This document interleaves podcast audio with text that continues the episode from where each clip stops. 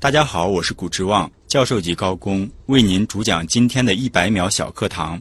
今天要向您讲述城市更新，准备好了吗？城市更新是在我们的城市的建成区对不满足人们使用需求的建筑和基础设施进行改造和提升，对代表城市历史和文脉的历史建筑进行保护和修缮，对城市环境进行整治和优化。任何一个发展成熟的城市都会进入城市更新阶段。在最新的上海市总体规划中，提出了要建设卓越的全球城市的目标，要像绣花一样去治理城市。其中，城市有机更新就是重要的手段。通过城市更新，可以使我们的建筑更舒适、更节能、更智能、更安全；可以使我们的环境更绿色，使我们的交通更畅通。使我们的城市文脉得以保护和传承，使我们的城市更有温度。节目准备好了吗？正在将内容进行智能排列。嘉宾的情况呢？正在为您检索嘉宾的特殊喜好。不用那么详细吧？正在为您安装幽默插件。你这是在吐槽吗？正在为您更换全部文字素材，正在删除您的幽默基因，已将节目专业程度调低到百分之三十五。好了好了，马上开始节目吧。正在为您开启极客秀，用专业之魂铸造匠人精神。欢迎来到本周的极客秀。本节目由上海人民广播电台科学家族工作室和第一财经广播联合制作。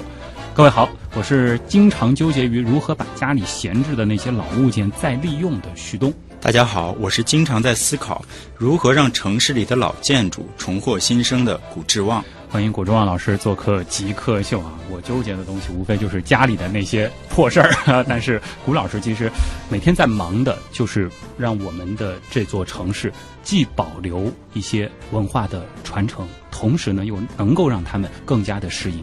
当代的城市节奏啊！欢迎谷老师，他呢来自上海建工四建集团有限公司，他是工程研究院副院长、教授级高级工程师。那我们接下来的时间呢，肯定就会围绕前面小课堂所分享的城市更新这个关键词来展开。首先进入极速考场，来了解一下谷老师是怎样一个人。极速考场，第一题是咱们的必答题啊，想问一下您是如何定义极客的，以及自己曾经做过的最符合这个定义的事儿是什么？呃，我觉得极客是一群勇于探索和创新的，并且有一定的怀疑精神的人。嗯，他们往往会以最大的热情投入到自己喜欢做的事情。哎，我发现了您的这个解释有一个亮点，就是有一定怀疑精神的人。嗯这个您怎么理解？我印象中的这些极客都是有颠覆性创新的一个群体。如果没有怀疑精神的话，我觉得是呃、嗯配不上极客这个这个称呼的啊。那您自己曾经做过的，您觉得最符合刚才这个定义的事儿是什么？呃，我觉得我很难跟极客这个词儿 挂在一起啊，啊因为我我我平时还是一个比较传统、比较保守的，但是，呃，因为我最近从事的这些工作的原呃关系，呃，也在从事一些传统工艺的传承和保护，嗯。但是同时呢，我们也在这个过程当中在思考，就是和一些现代的一些科技怎么样把它结合起来，也就是说，在传承的基础上怎么样去创新。嗯。那么我其实第一次在工程里面尝试用现代的一些手段和传统的技术结合的一个案例，就是在玉佛寺啊，呃，这个玉佛寺呢，它是一个老建筑，没有图纸，它里面的那个结构的情况呢也不是很清楚，因为我们当时要对它做一个平移，所以呢要先搞清楚这个建筑的一个尺寸，然后要搞清楚它里面的构造，所以我们当时是用了现在比较先进的，就是三维扫描的技术，还有无人机航拍的技术，嗯还有近影测量的技术，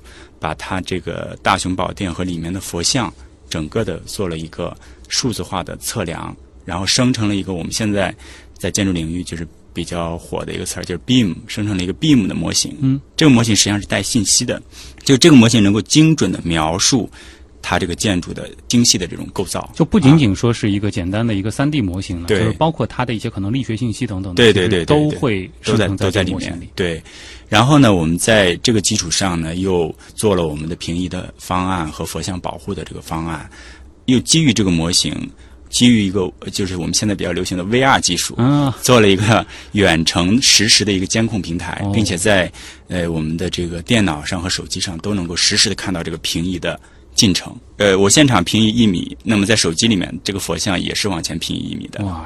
呃，可以说就是把我们的一些传统的技术和我们一些现代的技术对进行了一个融合啊。虽然是在和传统打交道，但使用的倒是最前沿、最新的对一些相关的技术啊。对，嗯而且其实不知道大家有没有注意到，我们极客秀现在的这个 slogan 啊，就是用专业之魂铸造匠人精神啊。嗯这里补充一个信息，古壮老师呢，之前其实是被评为上海工匠啊，这个其实就和我们节目非常非常的契合了。我们可能寻找的就是这样一群人。下一个问题是这样的，就是如果极客秀要换一个 logo，您觉得上面放一个什么样的图案比较合适？为什么？呃，作为一个建筑工匠啊，我觉得应该是天坛，因为它代表了这个中国古建筑的一个最高的一个水平。哦，嗯、它既体现了一个工匠的最高水平，其实也体现了这种呃艺术的一个最高水平。您指的是祈年殿，还是说啊，是祈年殿，整个设计祈年殿，啊？祈年殿啊，对。而且它里面又融合了中国人这种就是尊重天地，然后顺应天道的一些哲学思想。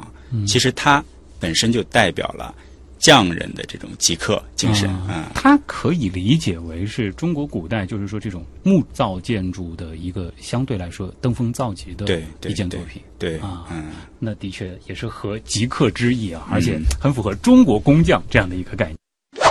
在您的这个领域当中，有没有某个现象或者是结论，是你当时接触的时候就觉得哎非常有意思的，很令人着迷的？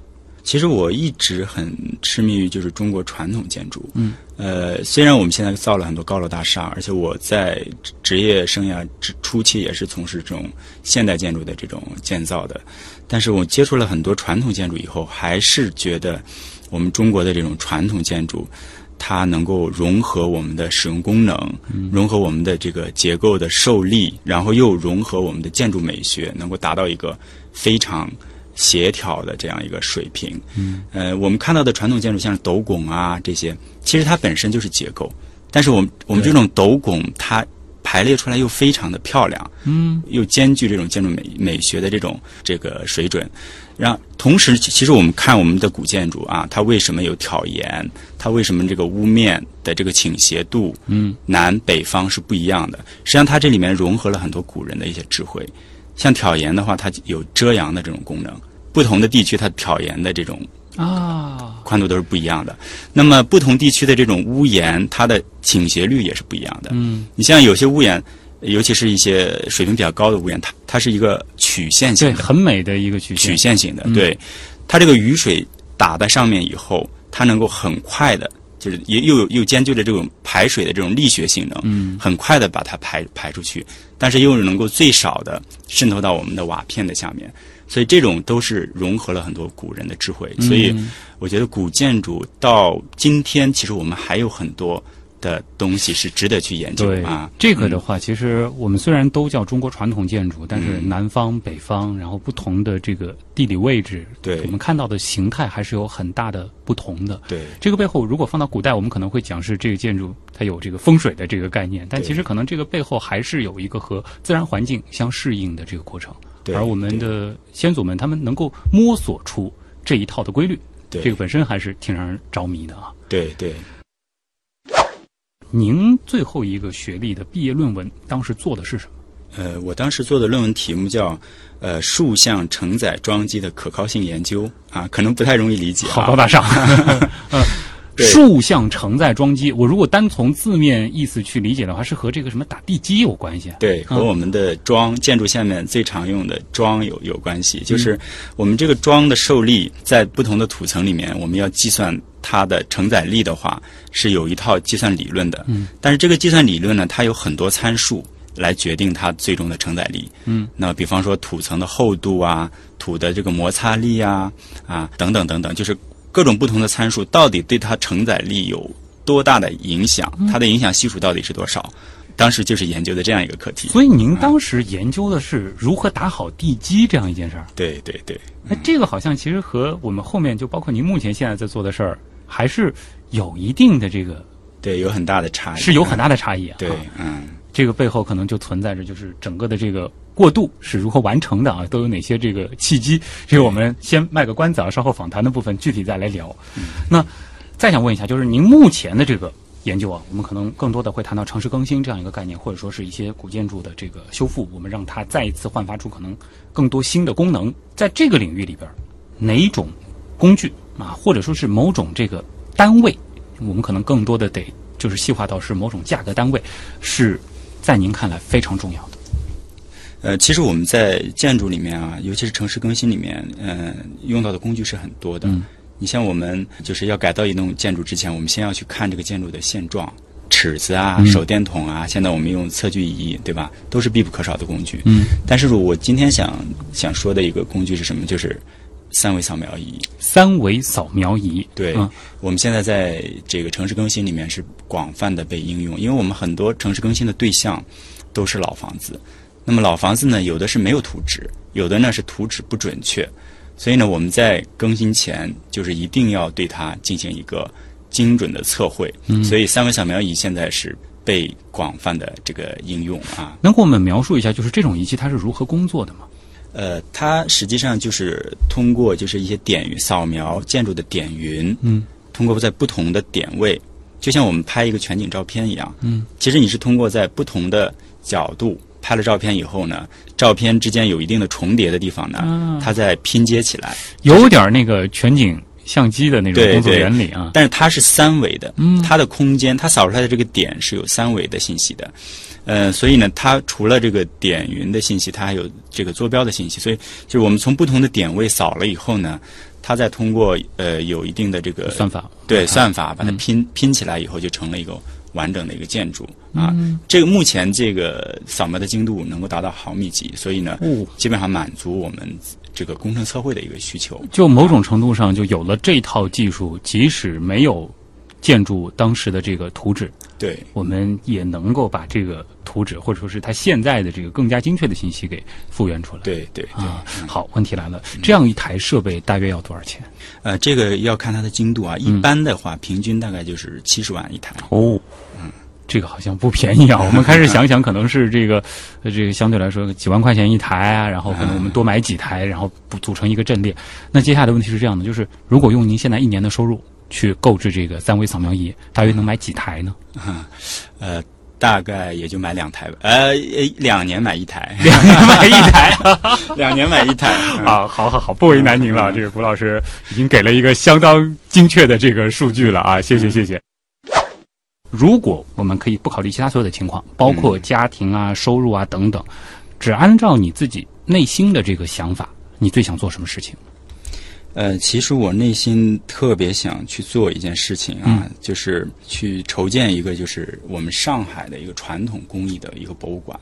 哦，对，呃，就是把我们上海的这种呃，比方说清水墙、卵石墙面、屋面的这这些做法，在博物馆里面把它一步一步的给它展示出来啊，然后呢，呃，再通过我们现在的一些数字化的一些手段，把这个东西把它模拟出来，让大家呢既能够看得到我这个东西是怎么做出来的，又能够看看得到就是整个的一个模拟的，就是哦，这个感觉在在做的这样的一个场景。光啊听您的描述就觉得是很有意思的一种展示方式，对然后包括他透露的这个信息是更好的让我们去了解我们熟悉的这些建筑，对这些过去的建筑它是如何造出来的。对对，这个您见到过类似的案例吗？国内国外？呃，我知道法国有一个这样的一个博物馆。啊，这个想法是什么时候萌发出来的？呃，也就是最近两年吧，嗯。因为最近两年在做一些跟传统工艺的保护相关的一些工作嗯。啊。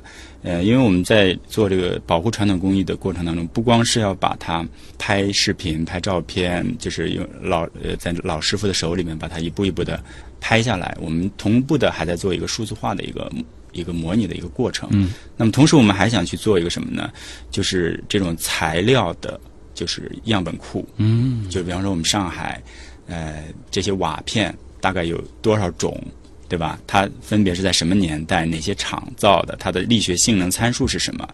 那么对于我们今后的历史建筑的保护来说呢，如果我能够很准确的对它的这个建筑材料进行断代，那么我们在修的时候就可以非常准确的去复原它原来的对材料。啊这相应的延展，就是说我们可能会用当时的那些材料以及技术手段，对把这些组件给做出来。对，这个是力啊力宝里面的一个基本的一个原则，就是用嗯原材料、原工艺。对啊，但是实际上原材料和原工艺的甄别还是有一定的难度的。啊的确是，的确是，除非嗯可能你正好在这个古籍当中看到了这个明确的对它的这种这个详细的步骤的这种描述，否则很多时候还是要不断的去摸索的。对对啊对。如果可以拥有一种甚至能够违背物理规律的超能力啊，或者是想要实现一个天马行空的愿望，你希望是什么？我希望能够有时空穿梭吧。啊 我其实有点猜到你大约是想这个，是不是想回到过去去看一看？呃，其实是空间。嗯啊对，因为因为我本身不是上海人。嗯呃，我是从初中的开始就住校，然后呢又工作了以后，实际上也很少能够有机会回就很难平。衡。对对。嗯呃，如果有时空穿梭的话，那么我们可能每天都都能够见面。啊，想不到是一个很温暖的愿望。脑洞大一点的话，就是在办公室开一个任意门，对啊下了班就可以回家看看。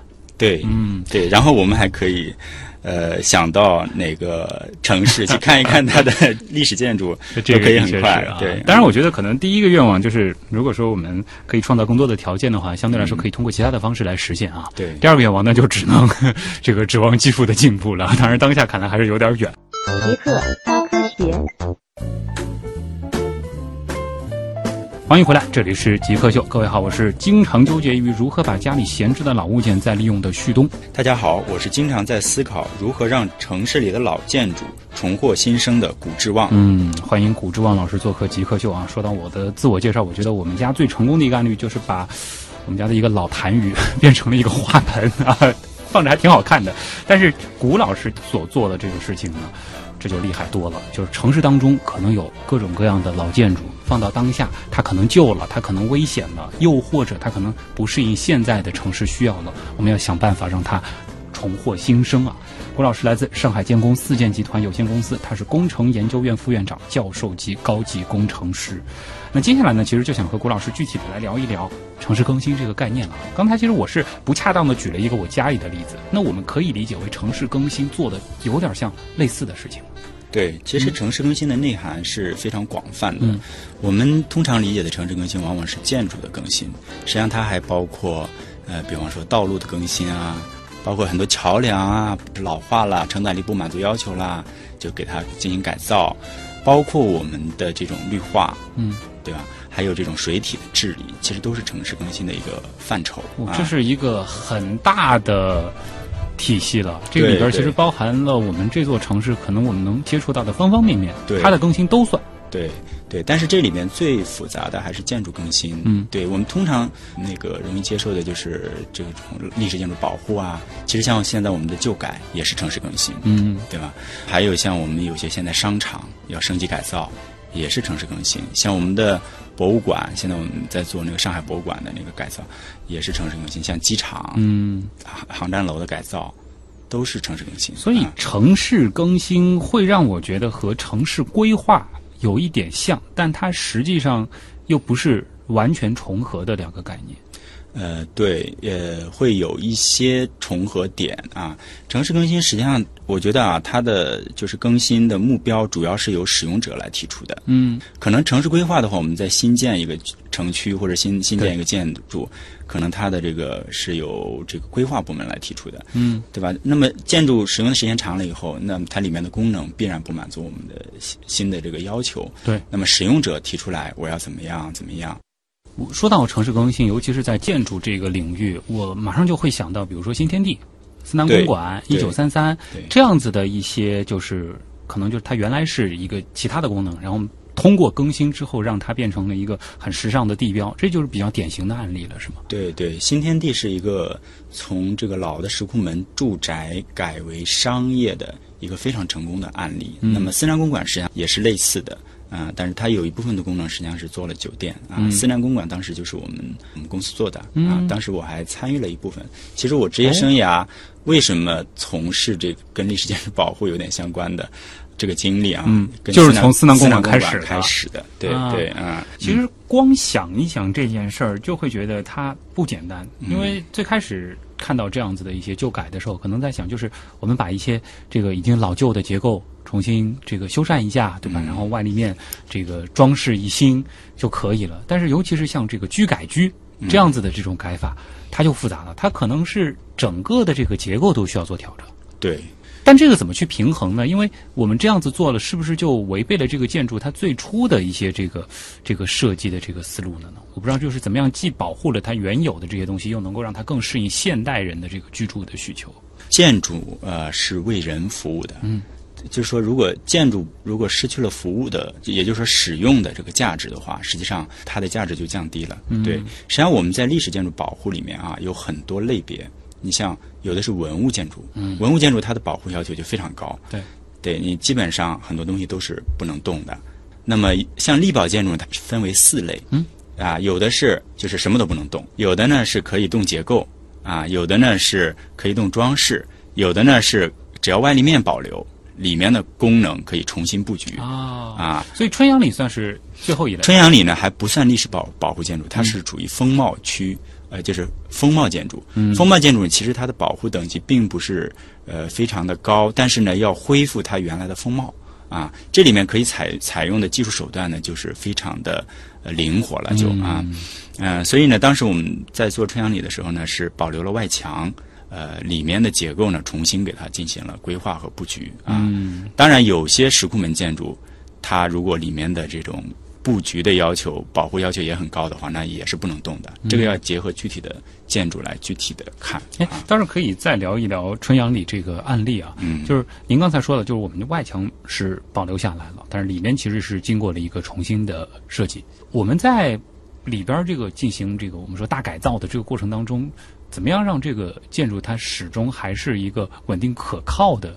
我我的想象当中，感觉好像是外面是个壳，然后中间相当于像拆了重新再弄。对，嗯对，呃，这里面可以采用的技术手段也很多，但基本上呢，就是要采用一个临时加固的一个体系，啊，就是用钢架来把外墙给它固定下来。嗯当然呢，也有啊，我们也做过一些案例，就是如果它内部的这个结构，这个要适用于一些框架结构，就不是那种砖木结构的，嗯，就是它里里面的结构比较呃好的话呢，可以用新老结构交替支撑外墙的这样的方式来实现。但是这个呢是一个高危险的过程，就是啊每一步，就是每拆一点建一点，我们都要进行一个呃数值模拟、嗯啊，要来计算它的一个安全性，这个是非常慎重的一所以个过程啊。等于整个的这个施工的每一个步骤之前都要论证过，对而且得严格按照操作对来对，嗯啊。哎，能不能给我们说一说，就是春阳里这个改造前和改造后，它这个是经历了一个什么样的变化？我们这次改造的目标，实际上第一个就是要实现就原来的这个居民，因为它是呃原班原还的，就是老百姓就是在改造的过程当中呢，先临时过渡一下。对。但是呢，改造完了以后呢，就是户户数是不减少的，但是呢，每家都要独立的厨房和卫生间。嗯，呃，而且每户的面积还不能减少，这个难度很大。这个真的是就是螺蛳壳里做道场了。嗯设计啊，就要根据每栋的房子来针对性的进行设计。嗯那么我们采用的主要的一个手段呢，就是把公共空间压缩，然后呢把它匀到这个私人空间里面去对。，因啊为它的厨房。那个我们以前上海话叫造坯给，哎，这个位置还是比较大的。对然后是不是还用到了一些天井呢？对天井。啊天井也占掉了一部分。通过这次改造呢，我们也把所有的配套的，呃，包括排污啊，嗯包括一些这个管线入地呀、就是小区的环境原来都是蜘蛛网一样的，啊呃，包括一些这个光线接入啊，所有的这些东西全部全部都做到了。嗯嗯、而且呢，就是它的这个外墙是重新进行了修缮。嗯啊，就是把原来的有倾斜的、裂缝的这些安全隐患也消除，嗯而且也是修缮一新，恢复了原来的这种历史风貌啊。哦，这是一个很好的案例。这个还有这个其他的类似的这种城市更新的案例，可以给我们再做一些分享。呃，还有呢，就是像一些力保建筑的一些修缮，嗯，像我们之前做的那个宝庆路三号，它现在实际上是上海交响音乐博物馆啊，在那个宝清路那边，它原来是颜料大王啊，上海的颜颜料大王的那个一个私人的住宅。嗯啊，后来呢，在我们改造之前，实际上那个房子有一点危房那种感觉，非常破败。啊啊，后来呢，就是上海就是把它呃作为上海音乐博物馆来来来使用，因为它是一个力保建筑。对，对我们用了很多这个呃就原材料、原工艺的这样的方法，对它进行保护和修缮，而且呢里边的空间啊，基本上也是结构给它。呃，加固到一个就是满足使用要求的这样的一个呃标准啊，然后空间呢也进行了一些优化啊。这个项目呢还获得了今年的上海市呃既有建筑更新改造的呃绿色更新改造的金奖啊啊，这是绿色更新绿色改造绿色更新改造怎么去理解它的这个绿色？对，绿色呢，实际上它主要呢就是呃这个建筑它在节能方面的一些性能啊，比方说用自然光照明、通风，对吧？这些被动节能的一些手手段，还有就是我们采用的一些机电设备，它本身也是具有节能的这种性能的啊啊，包括我们比方说在呃屋面里面增加一些保温的一些材料，在部分的一些墙面里面做一些保温啊嗯啊，它原来是一栋私人住宅，对然后呢，现在是经过这个修缮之后，把它变成一座博物馆。对。那其实可能，呃，对于你们来说，还要面临一个，我们既要展现它原来的一些建筑的特点、建筑的功能，同时让它也要能够适应博物馆的一些基本的建筑功能。对啊对对，这个里边的话，怎么去做的这个平衡？能给我们举一两个细节？呃，实际上我呃内部的空间啊，基本上是沿用了原来的一个基本的一个格局。嗯，呃，因为它它内部空间也是很多地方是属于保护的，但是呢，我们在它那个几栋小小别墅之间呢，做了一个玻璃的一个连廊，啊，这个连廊呢就作为博物馆的一个展示的一个通道。嗯，展示上海这个交响乐的一个发展史。然后呢，在不同的房间里面呢，做了一些互动性的一些展示，包括一些原来的一些古董的一些什么，像这个钢琴啊，嗯啊，就是交响的一些乐器啊，嗯很多都都展示在里面。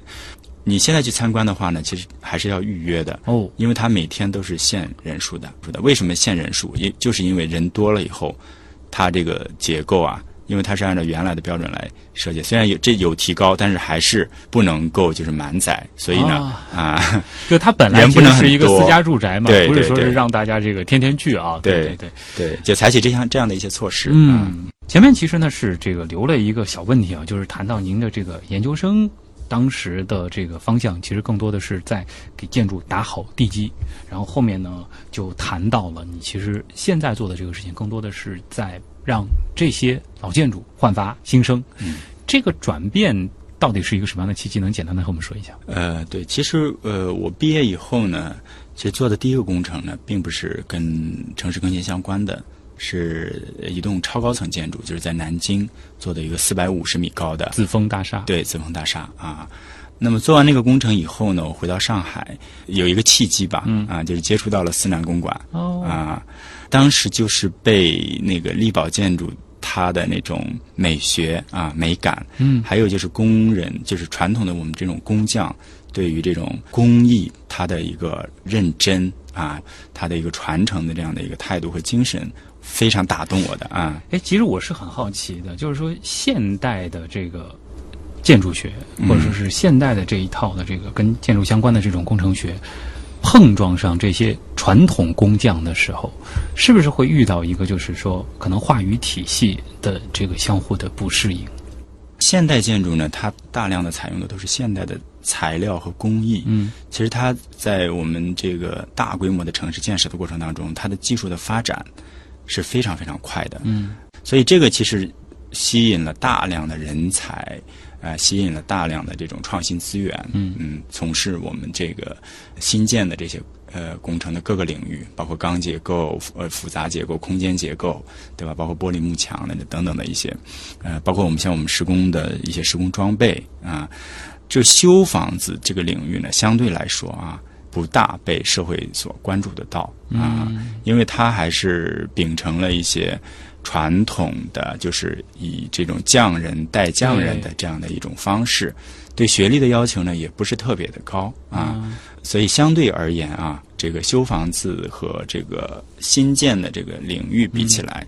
是有非常大的反差的，而且有点像是两个这个平行的在发展的体系。然后，对对对，老的这一派，它虽然缓慢，但它可能还在传承。对，但是可能面临的一个问题就是越来越跟不上这个新体系的节奏。所以这个就带来了一个问题，就是传承人面临失传。呃，同济大学的常青院士他在一六年的时候就向上海的人大就提出来，就是上海的这种。传统的这种营造工艺啊，已经是濒临失传。就上海应该尽快的建立建筑传统工艺传承人的制度。嗯啊，所以呢，现在我们也在房管局的领导下，在做这方面的工作。对，其实我刚才也有点担心，就是这些老法师会不会越来越少？对对，现在的确是遇到了这样的一个现象。对，这是一个很严重的一个问题啊。那么，在我们留改拆这样的新思路下，大量的建筑要保留保护。那么你没有这样的一个有经验的这样的一个工匠队伍，其实是很难适应我们这个社会的发展这个需求的。而这些工匠的价值，在现在这样子的一个大的背景下，在未来应该是能够得到一个更好的体现。对，嗯，这里是正在播出当中的极客秀，今天做客我们节目的极客古之旺老师，来自上海建工四建集团有限公司，他是工程研究院副院长、教授级高级工程师。接下来的时间呢，我们就进入问题来了啊，来听听网友对。这个领域都有哪些好玩的问题？问题来了，问题来了，问题来了。第一个问题呢，来自网友迪斯啊，这个问题还挺具体的。他说，改造中除功能和规范要求外，成本和工期等是怎么考虑的？嗯，这个问题很专业啊。呃，实际上成本和工期，成本呢相对来说还呃是可控的，因为取决于你的一些改造的一些内容。呃，这个呢，我们都有一些计算的一些方法是可以算出来的。那么工期呢，就是取决于我们的施工团队的一个管理水平了。呃，就是如果你的管理前期策划的好，管理到位的话，其实工期是能够得到保证的。另外就是跟这个建筑它自身的一些条件的限制，嗯，还有它的资源的投入有关系啊。这个呢是不同的工程它。呃，有很大的差异啊。呃，就是前面您已经提到了，就是我们现在在做很多案例的时候，会使用很多这个先进的这个现代化的这个手段。有了这些手段，能够使得我们对整个建筑的这些信息百分之一百的掌握吗？因为我可能会比较这个好奇的是，在实际操作的过程当中，会不会？遇到很多真的动工了才发现的一些意外的情况，对这个是非常常见的。啊，对，呃，因为我们在前期的查勘的过程当中，并不能全面的查勘，也只是一些点位，包括呃，比方说这些构建的一些尺寸啊，隐藏在里面，可能在施工的过程当中才才打开来发现这些问题的啊。那么在过程当中呢，也要进行这个不断的这种调整，所以改建工程跟新建的工程。最大的一个特点就是它的在施工的过程当中要不断的调整方案啊，调整方案，因为你前期的设计图纸可能没有考虑到这个问题。对，就是说，即使这个科技发达如今天了，也没有办法做到说我们一扫描整个这个建筑里里外外，包括这个可能藏在结构内部的某一些东西，它用的是什么样的材料，对，还做不到所有的信息都掌握。对，所以我们现在在尝试去建立一个既有建筑的一个全生命期的一个数字化平台。嗯，上海音乐厅现在在修，嗯，我们想在上海音乐厅去做一个尝试，因为它既是一个文物建筑，又是力保建筑，它里面有非常多的文物保护的这种特色部位，包括它的墙面、它的楼梯，包括它的地面啊、屋顶等等，是非常漂亮的。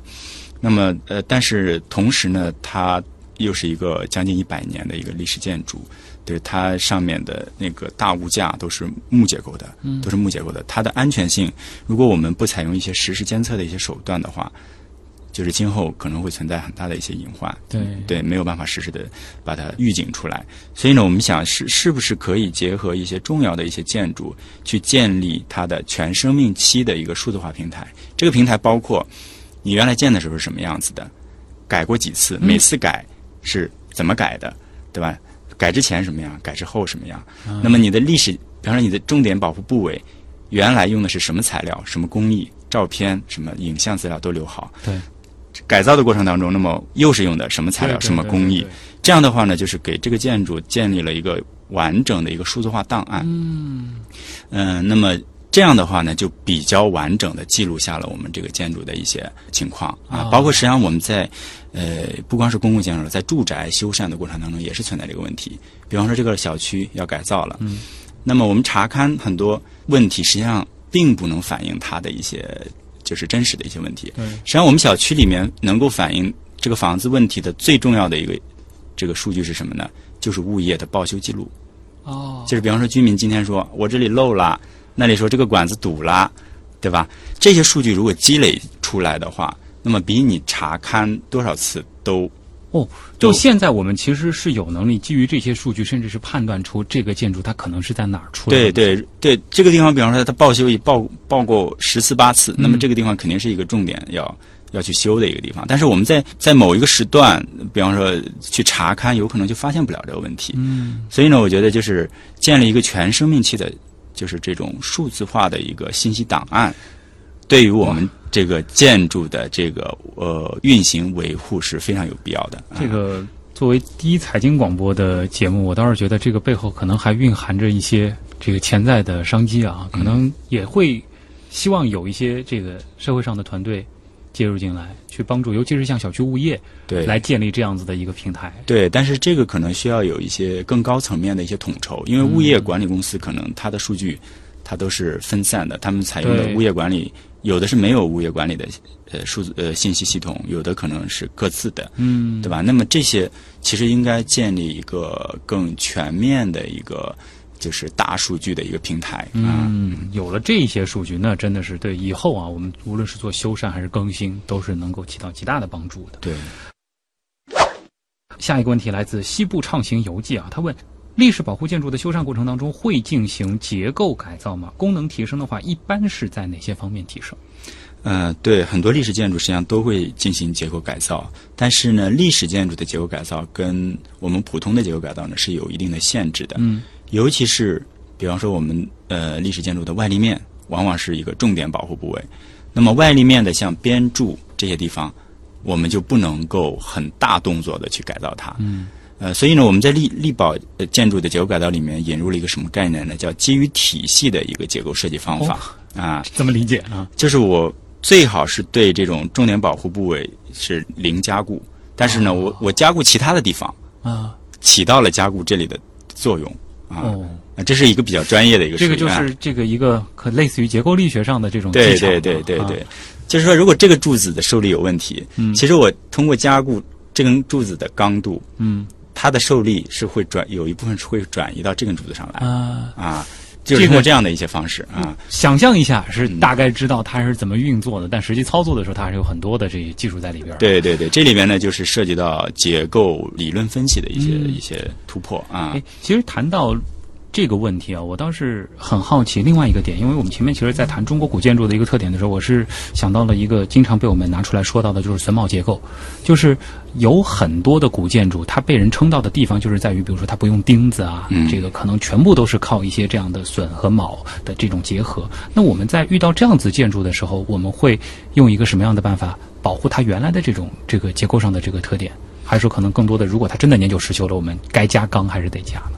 呃，古建筑里面呢，结构加固呢，一般还是遵循维持它原来的这种结构体系哦的这样的一个原则啊。但是，呃，安全是第一位的。嗯，就是如果它的安全都没有办法保障了，对，就是一味的去保护，嗯，那么这个建筑反而对这个建筑更加不利。对，所以呢，就是有些构件如果实在是就是受力不满足要求了以后，嗯。有可能会采用相同的材质的东西去做一些更换，或者比如说某根梁不啊行了，那就是差不多材质的这个，我们再换一根新的上去。对对，像有些建筑它，比方说它是一些构，可能是一些石材的呀，或者什么的一些建筑啊。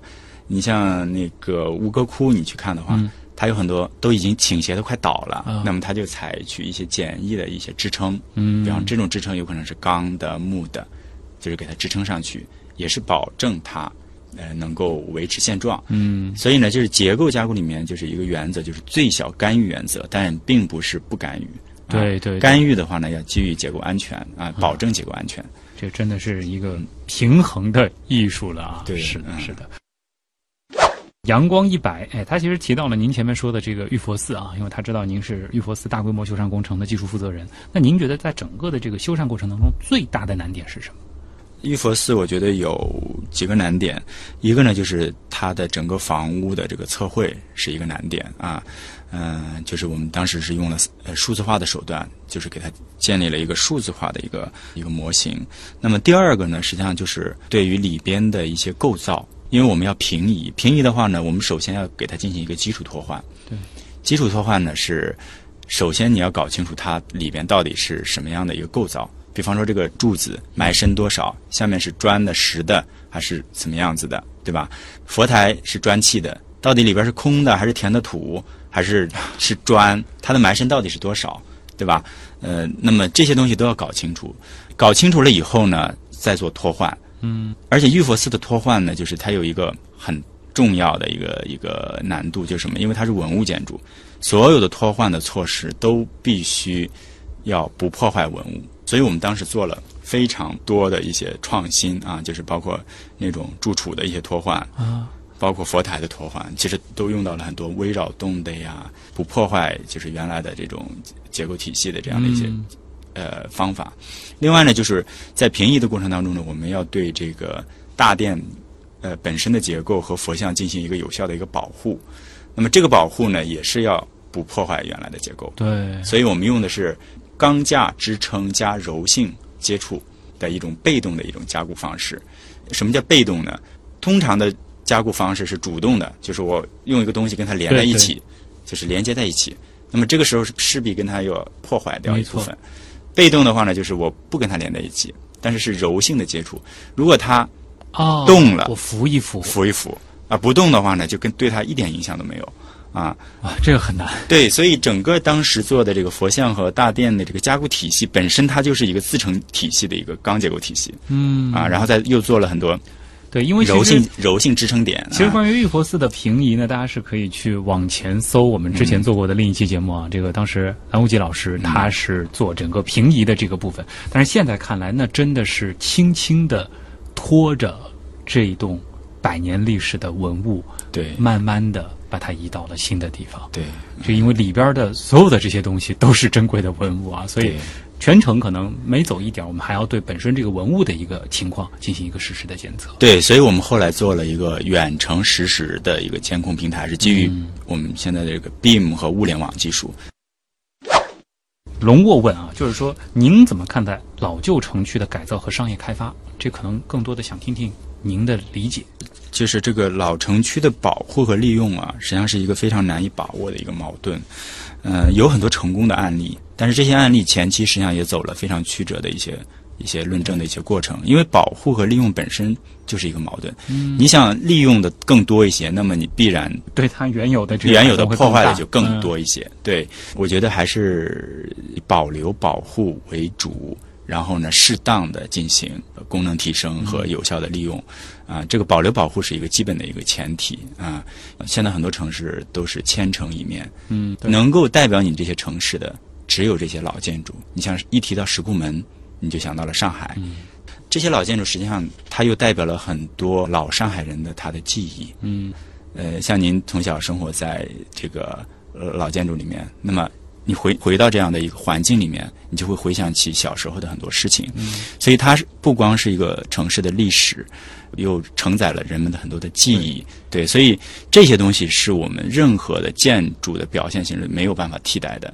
所以呢，我觉得保护是一个更加重要的一个准则。那么利用呢，要在有效保护的基础上啊，进行充分的利用。啊、对，这其实之前在讨论记忆对于我们每个个体它的意义是什么，其实是关乎我是谁嗯这样一个大命题的。那同样，记忆对于城市来说，就是这座城市它到底为什么是这座城市，而不是其他的，其实就是。